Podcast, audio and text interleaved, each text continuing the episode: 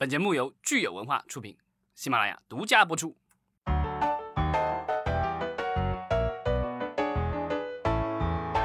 欢迎大家收听新一期的影视观察，我是老张。我是九千。呃，八百终于上映了。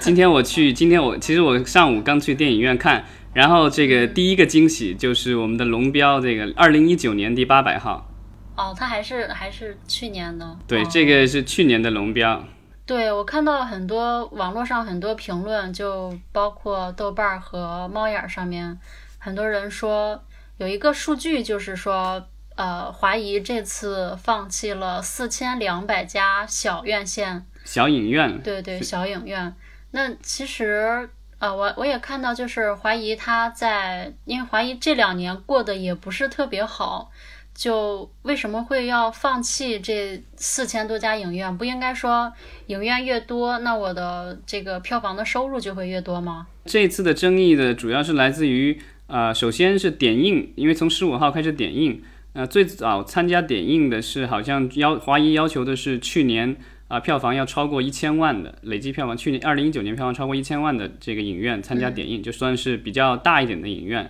这个没有太大的争议，这个也算比较正常的一种操作。但是不大正常的一个操作是说，呃，如果要二十一号开始，呃，上正式上映这天，如果要拿到密钥能够放这部影电影的话，啊、你首先要满足的就是说你是是，要不是你去年的票房超过两百万，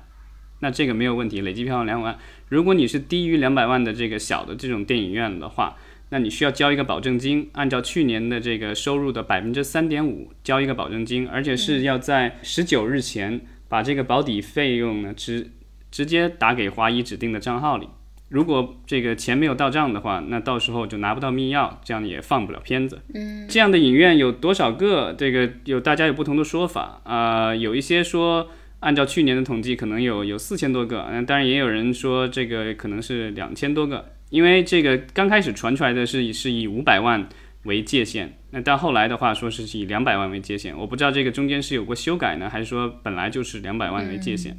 这样会不会就像网络网上说的，有点杀鸡取卵？就感觉华谊是在为了快速收回资金采用的这样的发行策略。嗯，对，因为这个就是电影行业的话，通常你把一部电影放到院线里去放，那观众作为消费者，他首先是把钱交给了呃这个，现在大部分都是网络购票嘛，其实先是给到了这个购票平台。那购票平台的话，把钱会给比较及时的会给到呃这个就是电影院，那电影院再会去和片方去做分账。所以呢，这个就是电影的片方，就是这个，就因为这次华谊是主投方，其实也是发行方，所以呢，就是他啊、要拿到这个回款的话，通常来说三到六个月不等吧，甚至有更长时间的这个，就是一个算是一个账期。这个在各个行业都有，呃，包括电商啊什么的，其实都有这个账期的这个问题。啊，对于大公司来说的话，它能够承受这样的账期，所以呢，其实问题不大。那华谊其实也是大公司，但是呢，这个非常不幸，它在过去的两年当中，呃，已经连续两年亏损。那今年是第三年了，啊、我看到有一些这个评论说，这个按照咱们国家的这个呃上市公司的一些相关规定，如果连续三年亏损的话，有可能会面临退市的这个风险。对，那这个肯定是华谊不愿意看到的，所以呢，他现在得加紧的这个赚钱。呃，为了不等这个钱呢，所以呢，这个因为他现在其实可能账面上的现金也不是很多了，所以呢，他就用了这一招啊。这个我觉得他这个应该是立竿见影吧，应该很快就能至少很快的能拿回来一部分钱，因为我们知道《八佰》这部电影的话，号称是华语片史上也算是一项记录了啊、据说是花了五点五亿人民币，大概之前宣称的是八千万美金拍摄的。这个好像是亚洲目前来说第一唯一的一部这个全程使用 IMAX 呃这个机器拍摄的影片。那感觉就是八佰这一次的放映，虽然说提振了因为疫情呃关闭的这个院呃院线吧，呃，但是呢，这次发行策略也是让一些院线觉得有点受伤。同样受伤的还有国外的一些院线，对不对？对，因为这我们大洋彼岸这个美国也在发生的一些，就是影院和片方的这个关系也在发生一定程度的这个变化。这个我觉得就是在疫情之下是难免的，因为之前咱们在节目里聊过，呃，AMC 和环球其实之前吵过一次架，就是因为环球啊说自己因为《魔法精灵二》在网络发行就是做的不错，然后在呃网络端好像已经收获了接近一亿美元的票房，就是他所谓的做 PVOD，就是我们之前说的这个叫高端付费点播。哦，然后他分账其实也分到了这个八千八九千万美元，所以他觉得这样做其实已经可以回收成本了，用不着像原来一样的就呃主要是依赖于影院，因为就是好莱坞的电影的话，虽然说影院的这个回收的资金。呃，占它的整体的这个资金的这个，就是一部单部影片来说，但占它整体的话，其实不是很大的一个比例。但是，呃，对对他们来说，这是一个引子，就是说你的这个在院线的票房越好，那后面的比如说你卖网络版权，你卖主题乐园，卖各种东西衍生品什么的，这些都会更多的价钱。所以呢，这个就是影院的收入对这些片方来说其实是很重要的。但是因为疫情的影响，呃，现在的很多的大片，不管是环球的，还是迪士尼的，还是华纳的这些电影的话，都在陆陆续续啊、宣布这个直接转网。我当然，呃，这个在疫情之前，我觉得呃是难以想象的，因为这些电影可能一两亿美元的成本，直接就放弃掉呃院线这块蛋糕的话，我觉得就是大家可能都不想的。而且之前的话，很多的电影的这个片方其实也做过小规模的一些尝试。呃，但当时的话都遭到了呃，就是类似于 AMC 这样的院线公司的强烈抵制。那环球其实那样那样一说，就说我以后可能会更多的影片会直接走网络而不进院线。AMC 的给出来的答答复当然是很强硬的。AMC 的这个总裁好像就说，呃，他要抵制所有的环球将来发行的影片，就是说你只要在直接上网，那我这电影院就压根就不给你在院线里放。嗯，而且 AMC 说的是这个全球范围内，这个事情其实就是大家都觉得这双方呃算龙虎斗吧，然后对，就听起来已经吵得非常凶了。对大家可能以为会两败俱伤或怎么样，但是最后我们发现出现了一个 和谐的和谐的大结局。啊，对啊，就是这两边谈来谈去，因为当时我觉得应该也不至于说双方会闹得那么僵，因为环球手上毕竟还有一些大片，比如说这个《速度与激情》，它推迟到明年上了新的一集。另外，他还拿下了零零七新的零零七的这个版呃发行权，这个今年的年底要上的。所以呢，这些电影的话都是很能吸引观众去电影院的。所以 AMC 作为一个这个北美最大的院线，它最后也是没有办法在重压之下，我觉得就和环球达成了算是一个妥协。那现在达成的妥协宣布出来是，呃，环球的影片之以后会在电影院上映，但是呢，可以它的这个所谓的窗口期，就影院的窗口期，就我们所谓所谓的就是在影院上映的时间，嗯，可以缩短到最少是十七天。十七天什么一个概念？就是呃一个首周末外加两个完整的这个两七天的两个星期。嗯，那对环球来说呢，就是它也放弃了就是之前的这种所谓的直接上呃这个所谓的 PVOD 高高端付费点播的这个这种想法。啊，对于呃 AMC 来说也算是挽回了一点颜面，但是呢，这个窗口期已经很短了，因为以前的这个窗口期的话，对好莱坞电影来说，通常来说都有至少有三到六个月之后的话才会去做这种付费点播，嗯对。但现在的话就是十七天，然后这个片子就可以做付费去网上做付费点播了，而且 AMC 还宣布了、这个，在那个宣布里我看到了有一个特别有意思的细节。AMC 自己也做了一个这个就是高端付费点播的平台，线上平台。对，也就是说，呃，他等于是干不过敌人，直接就加入了敌人的阵营了。我其实想知道，就是他们这样的策略会对电影参选奥斯卡有影响吗？因为我记得奥斯卡参加奥斯卡的电影评选，它是需要在院线上映的。呃，有规定那个上映的时间是多长吗？呃，对，呃，这个以以前的规定，我记得如果没记错，咱们聊奥斯卡的那个节专题的时候，其实聊过啊、呃。它这个评选的话，通常规定的是要在洛杉矶县的呃几个影厅连续，我忘了是七天还是十天的一个放映就可以。所以这个十七天是不会影响的，而且因为今年疫情的影响，奥斯卡评选委员会已经做了一个一次性的一个算是一一一个一次性的规定，就是说今年呃参选奥斯卡的影片的话，不需要这个在影院上映，也可以满足他的要求。所以今年的影片都不用担心这个问题了，就可以大胆的上网，也可以去报这个奥斯卡。也就是说，就就是说，好多网大也就可以去参加今年的奥斯卡评选了。对，这个是今这，但这这个是特殊情况嘛？就仅限于今年，还是说以后会就放宽？目前是说只是今年啊，当然就是将来会不会也放宽，那就得要看将来的这个事态的发展了。那这个当然这个呃 AMC 也在其中有一些其他的好处啊，因为根根据有些这个我看报道，就是说因为呃北美的话，通常票房的话分成是呃片方可能百分之五十，然后院线拿百分之五十，这个大不大概是五五分这样的样子。那据说这一次的话，呃，环球为了能够达成这次妥协呢，让了两个点，就是说 AMC 可以拿到大概两个点的分成，提高两个点的分成。另外的话，就是做这个高端付费点播，这个在网络点播的话，那如果是 AMC 的平台的话，它可以拿百分之二十，然后环球拿百分之八十。这个是这个其他的点播平台也是这样的，对。就既可以有有自己线下的院线的收入，然后线上就还还会，其实相当于就是我线上也也也收钱了，然后我线下也有收益。对，这个就是呃，我觉得 AMC 的话，可能也是呃需要拥抱一下数字时代吧。嗯，对，好莱坞的另外一大迪士尼最近其实也有一个比较大的宣布，这个可能大家在新闻里也看到了，就是呃有史以来可能最贵的网大即将诞生。对。就是，也就是我们由花木兰，神仙姐姐，对，神仙姐姐刘亦菲主演的花木兰也是这个，呃，是也是不断的推迟、推迟、推迟啊。当然，这个是因为疫情的原因，而不是这个技术原因。本来以为就是它可能会推迟到八月底、九月初上映，到最后迪士尼实在是承受不住压力了，所以现在其实这个做出了一个其实令人相当惊讶的呃宣布，呃，九月四日。呃，花木兰这一部呃接近两亿美元的鸿篇巨制，据说是有史以来预算最高的基于动画改编的真人电影。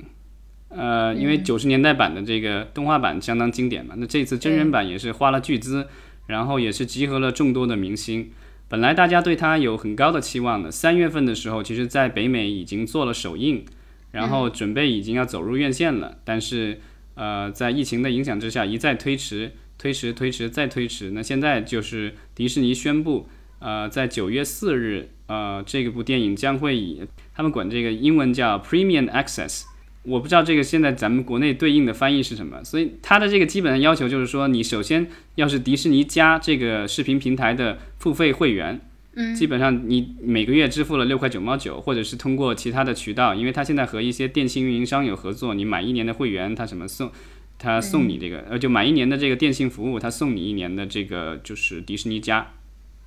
另外的话，你如果你要看《花木兰》这部电影，你要额外再支付二十九块九毛九美元，这个是一个单片的价格。但这个就是跟比如说之前咱们聊的呃《魔法精灵二》又有点不一样。像《魔法精灵二》的话，它好像是十九块九毛九美元，然后租赁是四十八小时。你看完了这四十八小时以后，之后的话你要再看的话，需要再付钱。所以之前其实我在节目里也聊到过，就是有家长因为孩子要反复观看这部电影，所以他付了将近快一百美元，就因为反复要看嘛，所以一直在买。哦。那迪士尼家这次承诺的是说，只要你二十九块九毛九美元买了这部影片的话，那只要在你的这个迪士尼加会员有效期内，你都可以一直看这部影片。但是，而且最终这部影片它也会成，它最终这部影片。在一定的窗口期之后，它还是会像其他的迪士尼的还有漫威的那些电影一样的，在迪士尼加平台上上线，就是所有的会员都能看，都可以，没有没有那对对，只是说这个二十九块九毛九，我的理解就是你等于是作为会员提前看了。但是就是二十九块九的美金，就如果核算成人民币的话，大概得有两百多块，两百出头。对，这也不便宜吧？就是你如果对国内对国内的观众来说，我花两百块去看一场电影，就感觉就很难接受的样子。对，所以这个它的这个宣布的话，其实你要看仔细看它的这个限制范围。他说的是在迪士尼家已有的市场，那咱们国家是没有迪士尼家的，所以这个咱们想看其实也看不了。呃，而且国内基本上应该这部电影大概率是会在院线上映，但是具体的日期目前还没有出来。哦，对，因为它呃线上的线上的首映是九月四号，啊，我看到网上有一些评论说，会不会说九月四号就是线上跟线下同步可以看？我其实还挺期待这部电影的。呃，我觉得因为北美的话，九月四号上线了以后的话，国内应该很快会出现高清的盗版。那当然，这个这些盗打盗版的那些公司的话，可能会这个比较辛苦一点，要到处去把各种链接给这个和谐掉。但是我觉得肯定也不能完全和谐掉。但是国内呃院线上映这部电影，我觉得应该是大概率的事件。那迪士尼的这个策略是有迪士尼家的市场，院线就压根儿不考虑。那如果你这个市场没有迪士尼家，比如说类似于中国和其他的一些市场，因为现在迪士尼家其实上线不到一年啊，虽然它的这个用户数据说已经在不到一年的时间内达到了六千万，完成了它五年的一个目标，因为最早宣传的时候他说的是五年要达到一个六千万到多少的一个目标，但现在一年不到就已经达成目标，很了不起。但是它其实。呃，所能够看就是它覆盖到的国家和地区的话，其实还是远远少于类似于奈飞这样的平台，所以它没有办法做到全球覆盖，所以它就是已有的是一些市场，比如北美，好像法国还有其他的一些地方，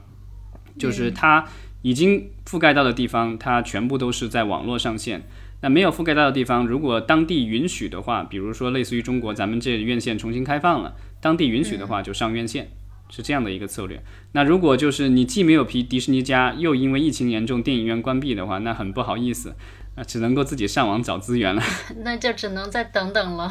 对，那我们其实聊了这个中外的这些电影院和院这个片方的一个关系。其实我觉得咱们可以看到一点是说，在疫情之下，那传统的院线和片方的这种关系正在发生一点点的改变。那双方其实都在做不同的让步。呃，我觉得将来的话，我的感觉是之后大片的片方，比如说华谊，比如说迪士尼、呃环球这样的呃公司的话，它可能在影片的这个投资上，在影片的规模上会有比较大的优势，所以呢，他们对院线谈判的时候可能会有更大的优势。